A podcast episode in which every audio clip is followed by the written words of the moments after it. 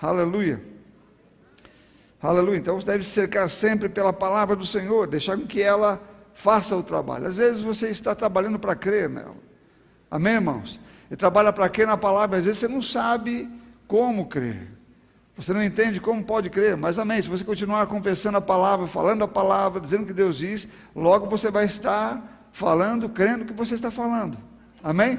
É um trabalhar. A Bíblia fala que eu, quando eu falo, crendo, acreditando naquilo que eu estou falando, eu vou ter. Então você deve trabalhar para que a palavra que gera fé esteja totalmente dentro de você, para que você possa falar crendo. Amém, queridos? Aleluia. Bom, não vou começar falando sobre isso, mas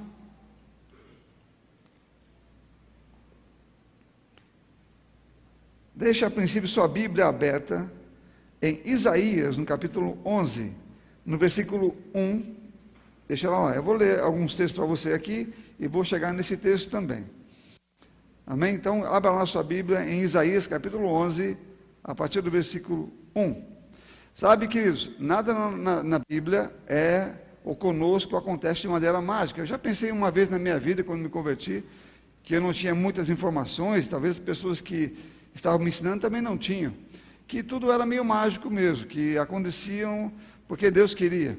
Nós cantamos agora, por exemplo, essa canção, eu sou abençoado em tudo que eu faço, né? as bênçãos me seguirão, mas nós sabemos que existe uma coisa que fazemos antes, que é semear. O texto que fala sobre é, transbordar, fala aquele que, que dá. Amém? Aquele que dá. Então você vê sempre alguma coisa sendo feita antes do resultado acontecer. Então na nossa vida, ela acontece, a vida do cristão, ela é uma vida ativa na palavra e acontece mediante uma ação, uma atitude, um comportamento e vai trazer o resultado. Se não for assim, então não tem, não existe uma forma de chegar até nós. Amém? A Bíblia fala sobre a fé, por exemplo, para qualquer coisa que vamos fazer, a cura é uma delas, embora a cura seja nossa e esteja à nossa disposição, eu preciso crer que Deus me curou e agir em fé e ter uma atitude correspondente à fé que eu tenho para a cura. Na nossa vida, tudo que fazemos, ela precisa ser acompanhada de uma atitude. Precisamos saber qual é é, as coisas que temos que vencer em nós mesmos para que eu possa receber de Deus aquilo que Deus me deu. Eu talvez, eu talvez não, eu sei com certeza, eu sou, ou você é, é a pessoa que pode impedir com que as coisas que Deus tem para a sua vida cheguem até você. Ninguém mais pode fazer isso, o diabo não pode fazer isso, uma outra pessoa não pode fazer isso, nós podemos fazer isso. Nós podemos receber de Deus e podemos também não receber dele.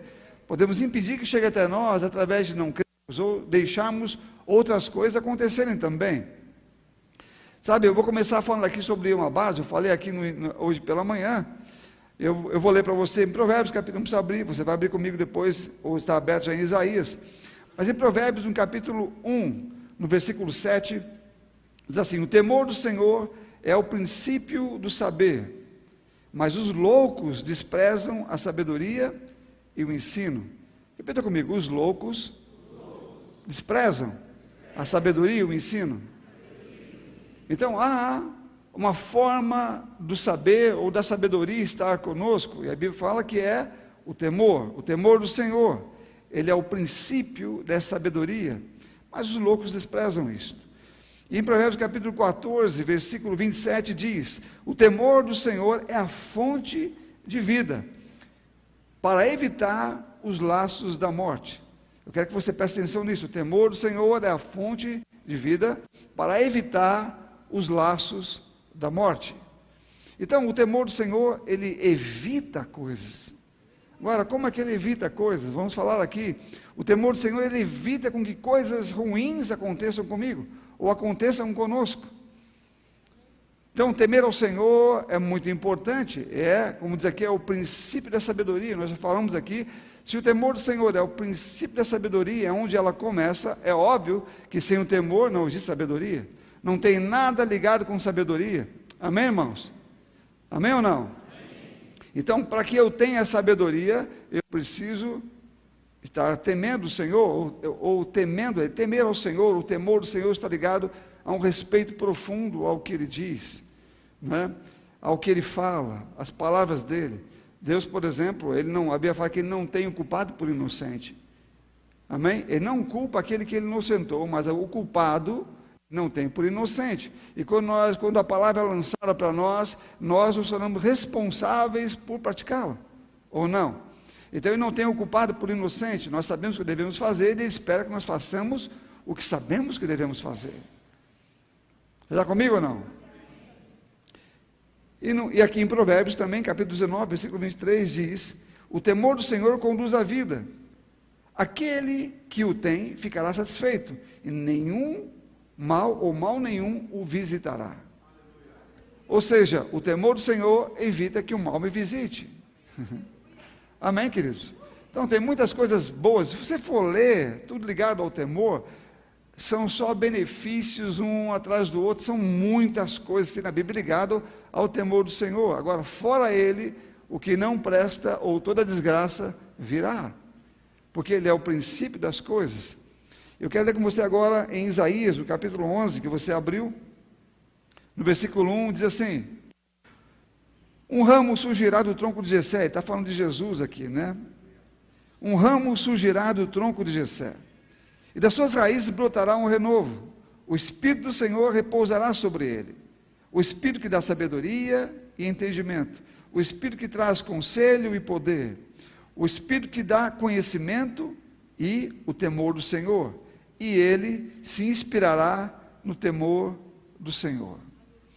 Aqui está dizendo que Jesus, pelo Espírito, receberia essas coisas, mas ele se inspiraria ou ele seria ele viveria intensamente pelo temor. Jesus viveu ou se inspirou no temor do Senhor. Amém, queridos? Esse foi um princípio. Por que o, o temor ele é importante? Bom, aquilo que você respeita, e falando sobre um temor, a Bíblia fala que Deus é um fogo consumidor. Deus o que fez pela humanidade, ou fez pelas pessoas do mundo, foi algo que ninguém poderia ter feito. Sabe, a Bíblia nos ensina claramente o porquê das coisas. Deus quer o nosso bem. E Ele sabe, ou Deus, quando fala conosco, Ele quer que nós entendamos como é que as coisas funcionam no mundo espiritual. Ele quer que você compreenda, que Ele quer que você chegue no, no aonde você pode chegar e usufrua dos melhores que Ele tem para a nossa vida. Ou que, que Ele tem para a sua vida e para a minha vida. Então, os caminhos para que isso aconteça estão bem claros na palavra de Deus.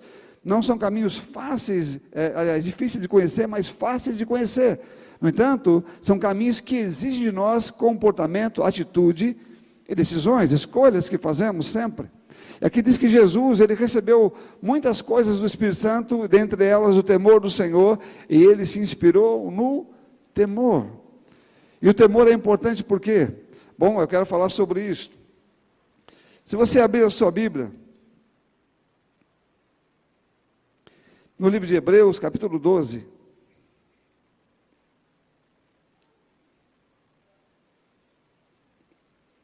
Hebreus, capítulo 12.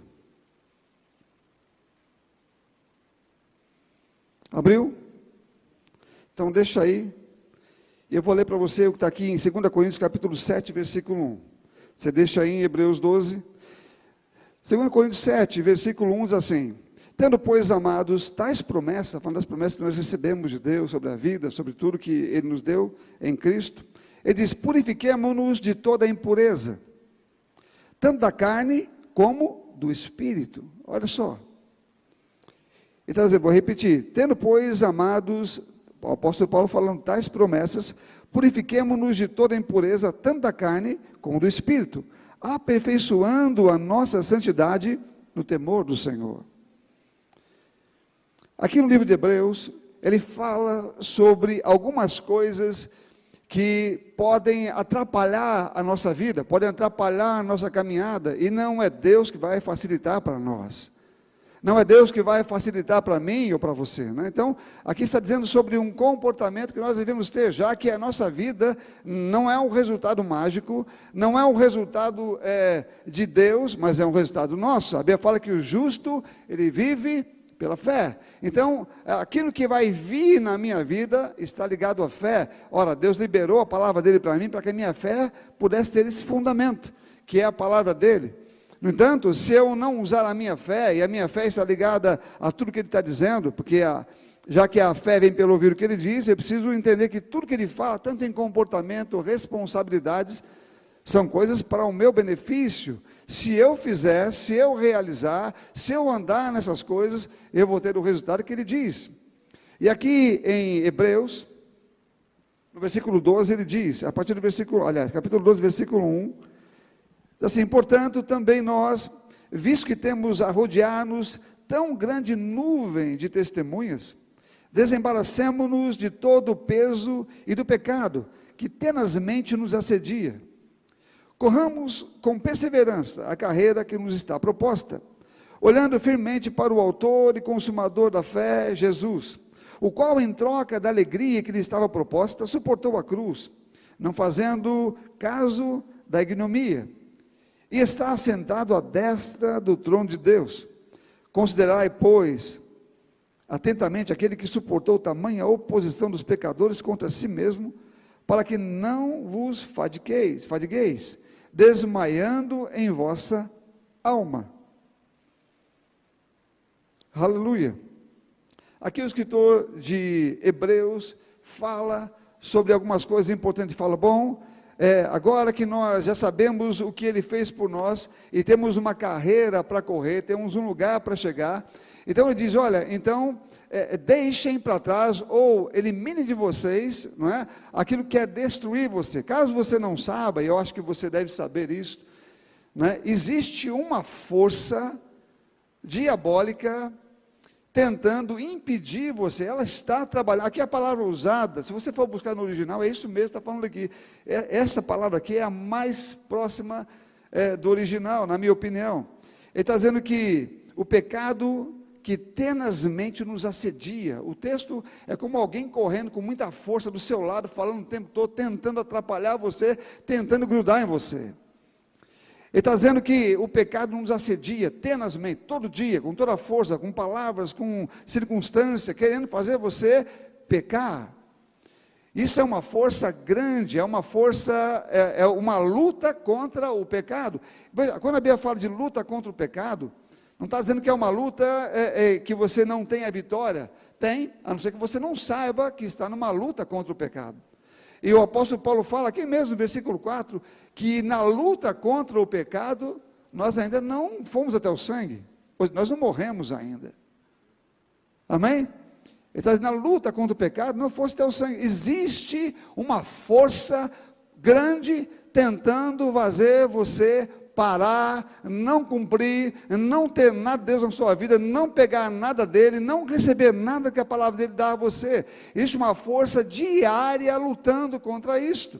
Jesus falou sobre isso quando ele falou, por exemplo, sobre a parábola do semeador. Lembra que a semente é lançada, mas logo vem o diabo, tenta tirar, ele joga a circunstância, ele vai fazer o que ele puder para que você não pegue aquilo, para que as coisas não aconteçam. Então, se você não está fazendo nada, se você não está tirando o peso e não está deixando o pecado de lado, ele está com força impedindo você de viver qualquer benefício da palavra de Deus, qualquer um que seja. Porque ele está ativo, ele está correndo numa velocidade muito alta, está ao seu lado, falando o tempo todo, você está ouvindo a voz dele nos seus ouvidos. Jesus ouvia, a Bíblia fala que Jesus foi tentado pelo diabo lá no deserto. E sendo tentado pelo diabo, ele respondia pela palavra.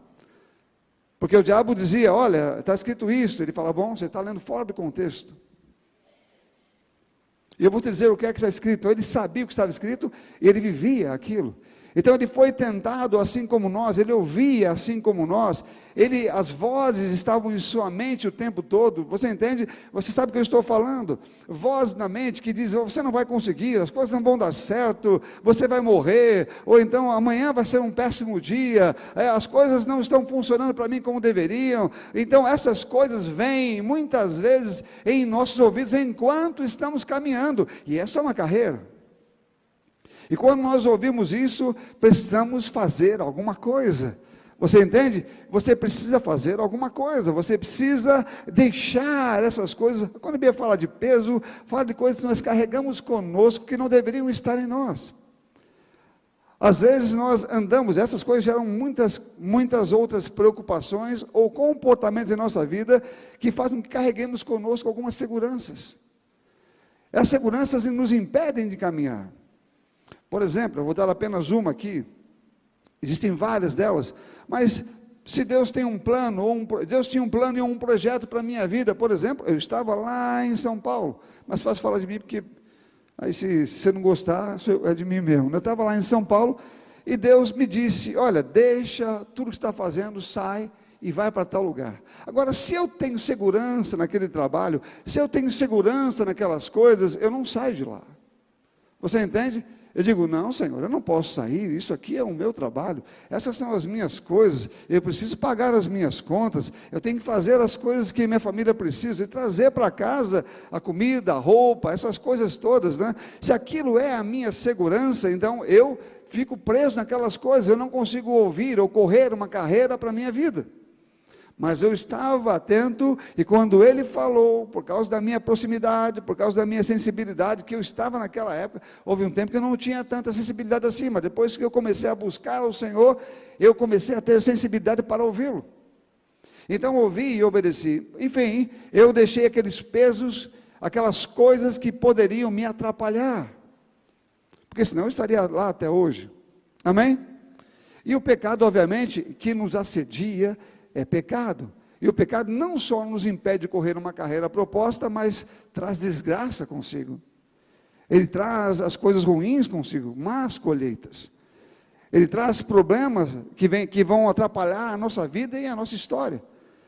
Então, além de não estarmos correndo uma carreira, estamos vivendo agora com um tipo de resultado em nossa vida que nós não gostaríamos que tivesse, mas que está presente, porque eu cedi a isso. E tudo isso por causa obviamente, de ter ouvido os demônios que usam circunstâncias ou qualquer outra coisa durante o caminho, com muita insistência, todos os dias, falando, queira você é, é, não queira ouvi-lo, você não querendo ouvir, ele vai falar, não é? você andando, tentando é, viver a sua vida, ele vai falar também. Você precisa ter sempre no seu coração uma resposta clara para dar a Ele. E você precisa estar firme naquilo que a Bíblia manda você estar, para que você possa viver o poder ou o sobrenatural de Deus na sua vida, meu irmão.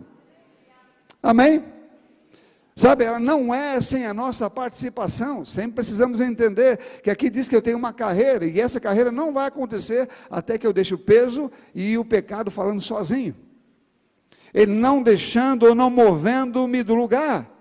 Essas vozes não podem falar mais alto do que a minha. Amém? Eu tenho uma palavra na minha boca e devo então falar para que a minha vida seja aquilo que eu estou falando. Houve um acontecimento na Bíblia. E você conhece, está lá em Está lá em Marcos, eu quero que você abra lá, deixe lá em Marcos, no capítulo 14, a partir do versículo 30.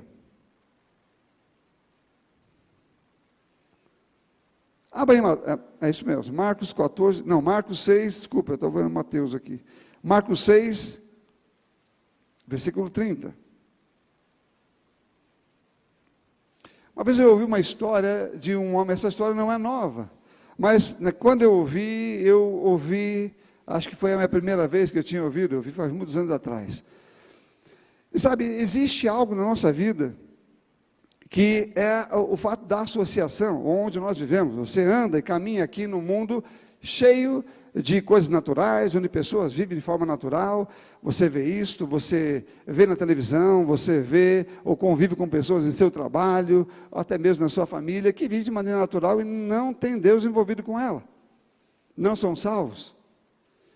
Uma vez eu me lembro de Bill Wilson falando sobre isso. Ele disse que uma vez uma águia botou um ovo, deu para ele nos exemplo, ele botou um ovo e ele botou na, na, numa, num lugarzinho alto, só que o ovo saiu do ninho e ele começou a rolar, né, pensa no ovo forte, né? começou a rolar, ele saiu de lá e caiu dentro de um galinheiro. Então, ele estava dentro do galinheiro, quando aquele ovo, as galinhas viram o ovo lá, falaram, deve ser meu. E aí, aí começaram a chocar o ovinho da, da águia. E quando nasceu a águia, a águia nasceu no meio de um galinheiro. Então ela começou a, a crescer pequenininha e olhar à sua volta, e ela viu, só via as galinhas, via galinha aqui, via galinha ali, e foi aprendendo tudo que a galinha faz. A galinha é, ciscava o chão, né, fazia aquelas coisas com o pezinho, ia para um lado para o outro, né, dava aqueles voos pequenininhos aqueles, com, as suas asas. Então a águia foi aprendendo a fazer as mesmas coisas, não é? E ela estava lá, né, lá no, no, galinheiro, a águia já grande, maior do que as galinhas, né, estava lá ciscando, né, nem percebeu que ela era maior que as galinhas, estava ciscando lá ainda, pegando aquelas minhoquinhas com o bico, né, aquela grande águia no meio das galinhas, até que uma outra águia voou lá em cima, estava voando lá no alto, né, e viu aquela águia lá no meio do galinheiro ciscando. E ela desceu lá e falou: O que você está fazendo? Falou: Como assim? Você está aqui num galinheiro. Primeiro que uma águia não fica no galinheiro, ela come galinha. Amém? Ela estava lá no galinheiro lá e falou: O que você está fazendo aqui? Eu, tô, eu, eu, sou uma galinha. Falou: Você não é uma galinha. Você é uma águia? Não, não, eu sou uma galinha, eu nasci aqui, essa aqui é minha, é minha mãe, aquela ali é minha tia, aquilo ali é o meu primo.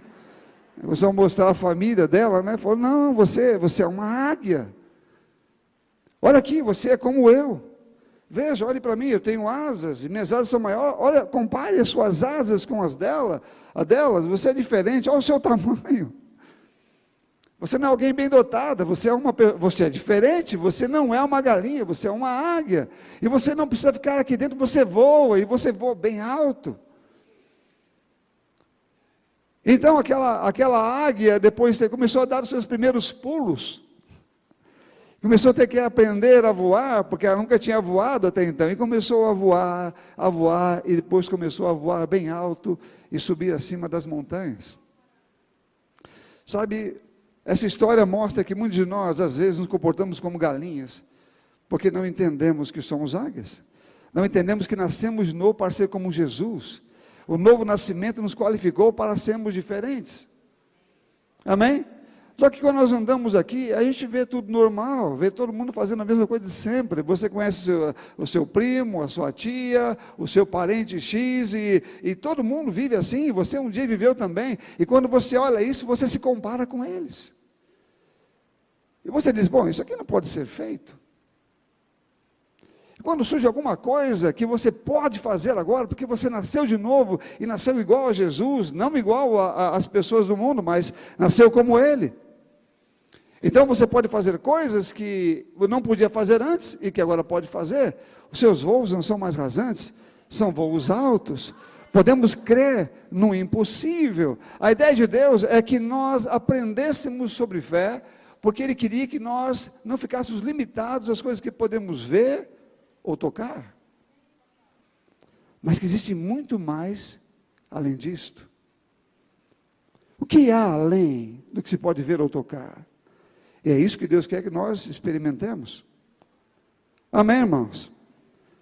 Sabe, é, é, quando eu, eu, ouço, eu lembro das histórias da Bíblia, algumas delas, e uma das minhas preferidas para lembrar, e eu fiquei comparando um dia, vendo, olhando para Deus, enquanto as pessoas estavam lidando com um problema aqui, era o problema de Mordecai e Amã. Amã, quando queria matar Mordecai, então o povo estava todo preocupado, aquela coisa toda acontecendo, e Amã planejando as escondidas a morte de Mordecai, e estava lá aquelas coisas acontecendo, e eu tentei enxergar Deus nesse momento. E eu vi Deus assim sentado no trono dele, assim, tranquilo, já vendo o que ia acontecer, né? E todo mundo lá embaixo lá, correndo para um lado para o outro, meu Deus, eu vou morrer alguma coisa vai acontecer e vão morrer. Uns crendo e outros sabendo o que fazer. É com medo terrível de chegar perto do rei, porque o rei podia matá-la. E Deus lá, com tudo prontinho, tudo certinho, o plano já feito, esperando a movimentação lá embaixo acontecer para que os milagres acontecessem também.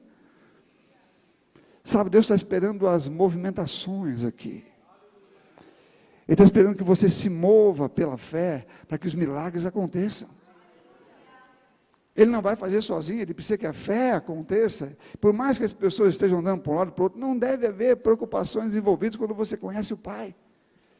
Quando você é uma águia e pensa como Deus, você não deve ter preocupação envolvida com isso.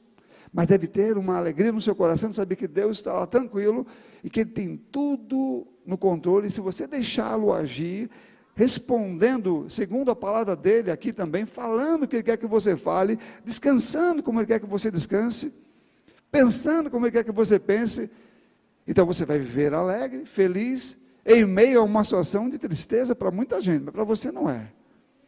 Aqui no texto que nós vamos ler aqui, que fala da multiplicação, a primeira multiplicação dos pães. Diz assim, versículo 30: Os apóstolos voltaram à presença de Jesus e lhes relataram tudo que tinham feito e ensinado. E ele lhes disse: Venham, venham, venham repousar um pouco à parte no lugar deserto. Isso porque eles não tinham tempo para, nem para comer, visto serem muitos que iam e vinham. Então foram de barco para um lado, para um lugar deserto à parte. Muitos, porém, os viram sair e, reconhecendo-os, correram para lá, ao pé de todas, ao, a pé de todas as cidades, e chegaram antes deles. Ao desembarcar, Jesus viu uma grande multidão, compadeceu-se dela, porque eram como ovelhas que não têm pastor, e começou a ensiná-las muitas coisas. Como já era bastante tarde, os discípulos se aproximaram de Jesus e disseram: este lugar é deserto e já é bastante tarde. Manda essas pessoas embora, para que indo pelos campos ao redor é, e pelas aldeias, comprem para si comer. Depois, sabe, Jesus disse: deem vocês mesmos de comer a eles. Havia aqui duas situações que eram que é muito comum para cá. Eles não tinham dinheiro. Eles que mesmo que tivesse 200 dinheiro, 200 denários, que era um salário mais ou menos de oito meses de um trabalhador, eles não tinham, mas mesmo que tivessem, não teriam de comprar, porque o lugar era deserto. Ou seja, era um lugar que você não tinha jeito. Né? Se você tivesse que comprar dinheiro para comprar, nós, muitas de nós achamos que o dinheiro é uma resposta para alguma situação, mas ali não era. Ali, se eles tivessem dinheiro, eles não tinham aonde comprar. A situação era esta: bom, não tem dinheiro e não tem aonde comprar. E Jesus disse: deem você mesmo a eles. Sabe, a história de Deus para a nossa vida e deve ser bem entendida. Você deve focar nesta parte do que ele disse. Não foque no dinheiro e nem foque no lugar onde todas as coisas existem. Foquem na impossibilidade. Porque aqui é um caso desse. desse. Não havia possibilidade de comerem, nem com dinheiro. Amém? Porque não tinha onde comprar. E essa é uma situação da qual muitos de nós nos encontramos sempre. Não estou dizendo que é de comida, mas qualquer situação em que não vemos saída. Em que você não encontra uma saída, você não sabe o que fazer, você olha para um lado, talvez um médico diga: olha, olha, eu tenho aqui os recursos, eu tenho tudo que eu posso fazer, eu tenho um maquinário muito bom, mas o seu problema não dá para resolver, nem com o maquinário que eu tenho. Então, há muitas situações em que vão nos encontrar na mesma que eles se encontraram aqui. É, não tinha nada, não tinha jeito, não tinha dinheiro, mesmo que tivesse, não tinha como fazer? Às vezes tem médico, às vezes tem dinheiro, às vezes tem equipamento, mas não dá para fazer, não, a cura não vai chegar. Ou, ou qualquer outra situação em que você se encontre, seja uma situação que pareça também impossível. Sabe, eu aprendi que o Senhor quer, Ele quer que eu foque nessas situações. Veja, nós focamos diferente, nós queremos que tudo esteja bem.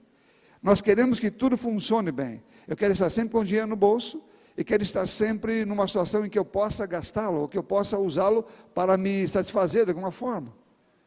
Não é assim? Nós já viemos assim do mundo.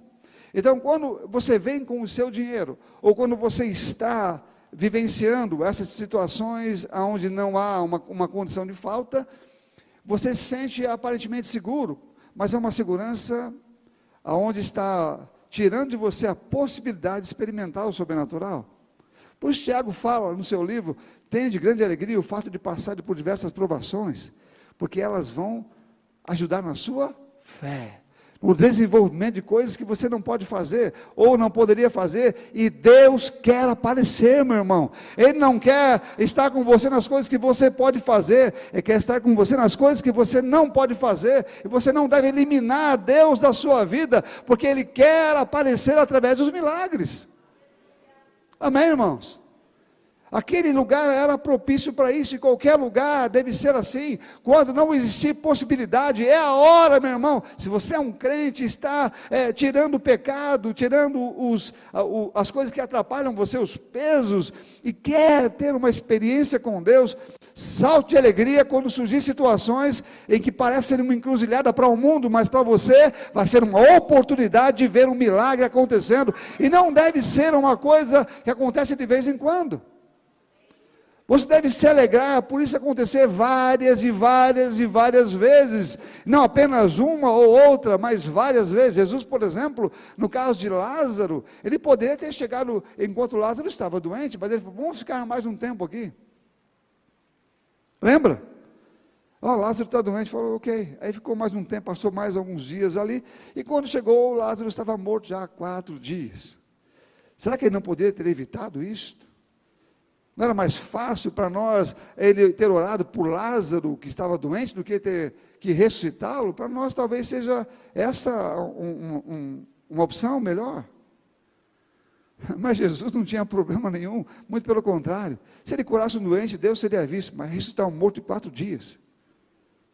Deus foi visto. Amém, irmãos? Deus foi visto. Sabe, o que nós estamos vivendo muitas vezes é o que o diabo quer que a gente viva no natural, onde Deus não é visto e nem crescemos nisso, nem temos experiências com Deus, nem experimentamos coisas que vão nos levar como águias para lugares bem altos, porque ficamos andando como galinhas, queremos que a minhoca esteja lá, queremos, não, não, preciso dar voos altos, se eu estiver aqui no galinheiro bem, e, e minha comidinha estiver aqui, está tudo bem, meu irmão, Deus quer que você suba mais alto que você puder e creia no que você pode fazer como águia. Amém? Não mais como uma galinha, porque eu fui galinha durante muito tempo, eu fazia o que todo mundo fazia, eu repetia o que todo mundo repetia, mas agora eu nasci de novo para ser como Jesus, e se tem alguém que eu devo imitar e repetir o que ele fez, foi o que ele fez, e não o que essas pessoas que no mundo faziam e ainda fazem. Eu não faço mais como elas. E eu preciso, você precisa experimentar os milagres e não se entristecer ou ficar desesperado ou preocupado quando surge uma situação como esta. Não tenho o que fazer. Como é que eu faço? Imagine Deus sentar lá em cima, no trono dele, e dizendo: Bom, Emílio, você está junto comigo? Estamos juntos nessa ou não? Você vai me deixar aparecer? Você vai me deixar ser visto? Porque nisto você não será visto, mas eu serei. E são essas oportunidades, Deus não quer poucas delas, Ele quer muitas. E a cada uma delas você cresce. E os seus voos acabam sendo mais altos do que você jamais voou porque aprende a confiar nele e nunca mais se preocupar com nada nessa terra. Amém? Descansar nele e viver os grandes e poderosos milagres. Jesus falou para aqueles discípulos: Olha, dê vocês a ele o que comer. Para eles foi uma coisa bem difícil de entender. Eles estavam ainda aprendendo sobre isso ainda não eram nascidos de novo, de novo, mas estavam andando com ele. Mas, meu irmão, você já tem visto e ouvido isso tudo. Eles estavam escrevendo aquelas coisas, mas você já viu o que eles viveram e o que eles escreveram. Amém? Vocês já sabem que os milagres estão à disposição de cada um de vocês e, e de mim. Sabemos que podemos alçar voos altos e poderosos em Deus, porque Ele diz que eu posso fazê-lo. Não é uma questão de querer o mais fácil. É uma questão de deixar Deus escolher o mais difícil. Amém, queridos? Você não está aqui para viver do jeito que você quer. Deus quer que você viva como águia. Então, deixe Ele escolher o lugar onde Ele quer mandar você. Aquelas pessoas, Jesus não programou aquele momento. A Bíblia fala que Ele foi para lá para descansar. Eles estavam pregando e ensinando muito tempo. Ele foi para lá para descansar. Chegando, a multidão soube que ele estava indo para lá, foi e chegou antes dele. E quando ele viu a multidão, teve compaixão dela, como ovelha se não tem pastor. E começou a ensiná-las, a ensinar, já tinha feito isso durante o dia, estava cansado. Mas começou a ensiná-lo, então já estava tarde do dia, ele não programou aquela situação.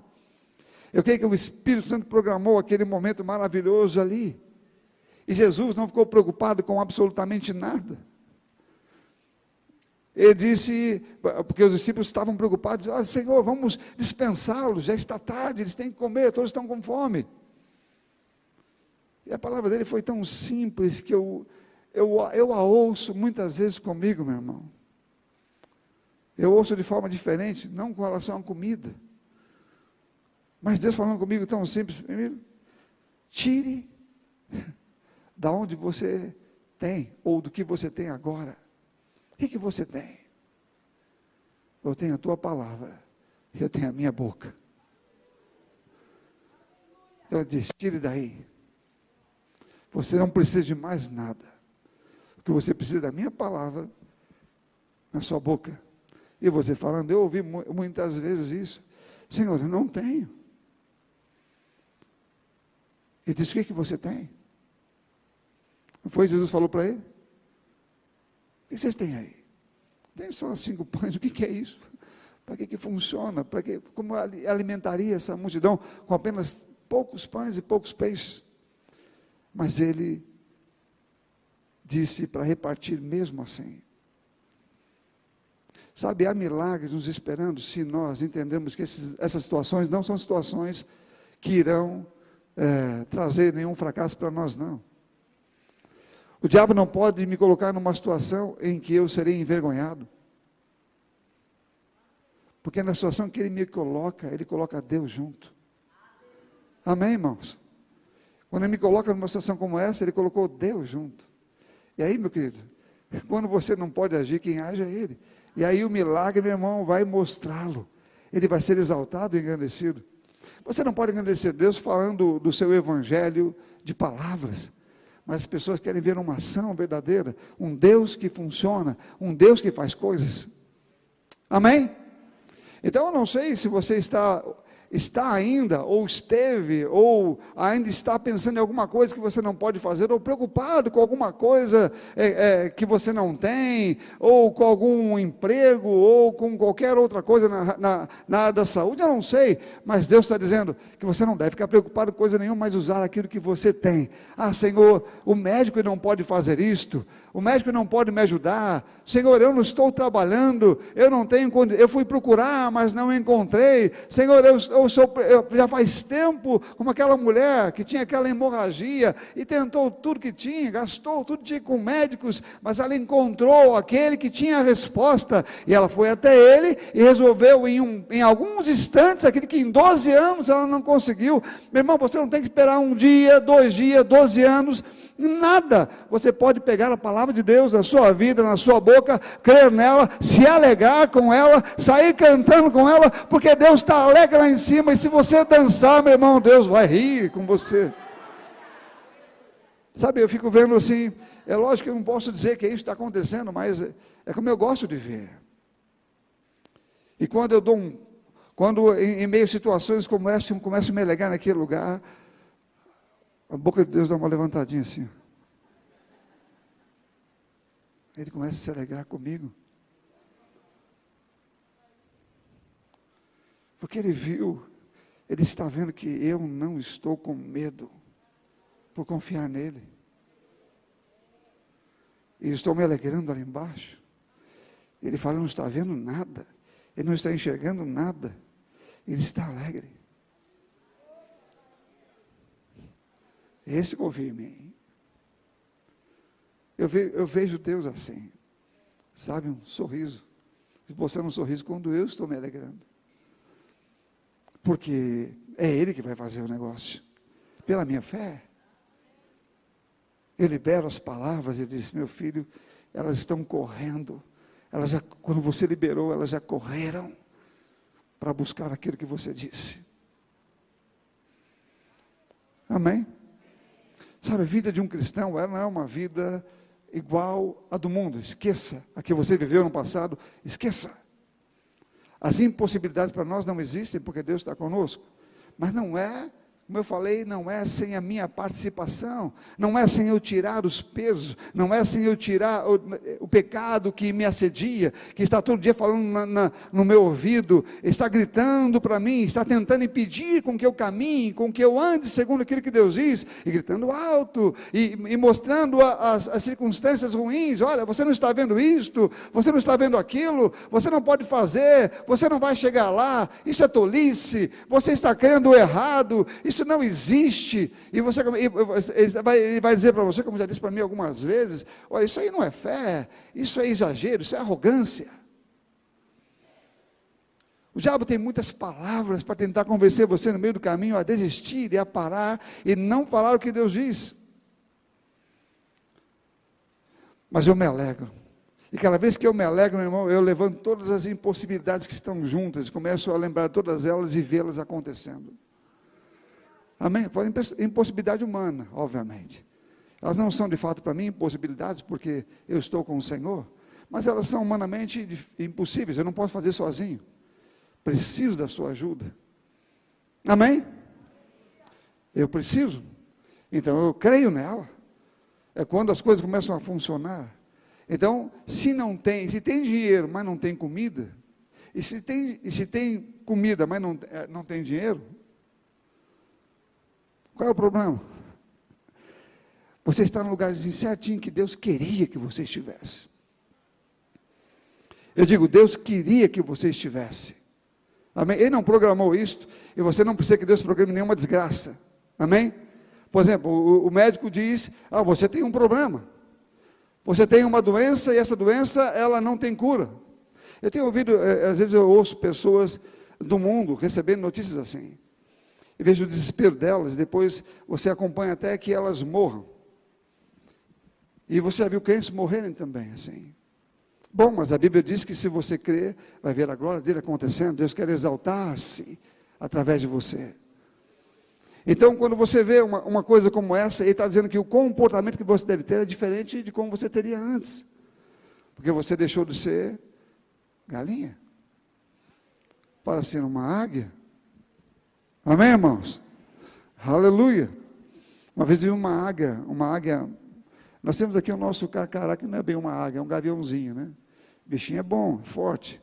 Mas a águia mesmo, comparada àquela americana, bichona é grande, né? Eu já vi ela carregando, já vi de fato ela carregando um animalzinho, não aguentou, caiu. Tem uma, uma delas que ela pegou um, um cabrito no, numa montanha e ela foi, esse, esse, vídeo você vê na internet, e ela pega lá um cabrito, ela não, não só, ela cai, o cabrito salta da montanha, ela agarra ele assim, ele sai rolando, ela rolando também, ela batendo e batendo com ele também, você pensa que ela vai soltar.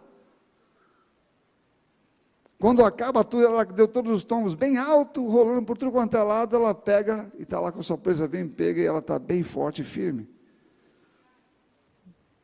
Sabe, irmão, a, águia tem esta característica, ela não solta. Amém? Quando ela pegou, meu querido, ela agarra aquela presa e ela fica lá com ela e ela vai sair com ela. Sabe, nascemos para ter esse espírito no Senhor, de águia, e não de galinha. E o seu irmão fala: Você não é uma galinha. Diga, você é uma águia. Aleluia.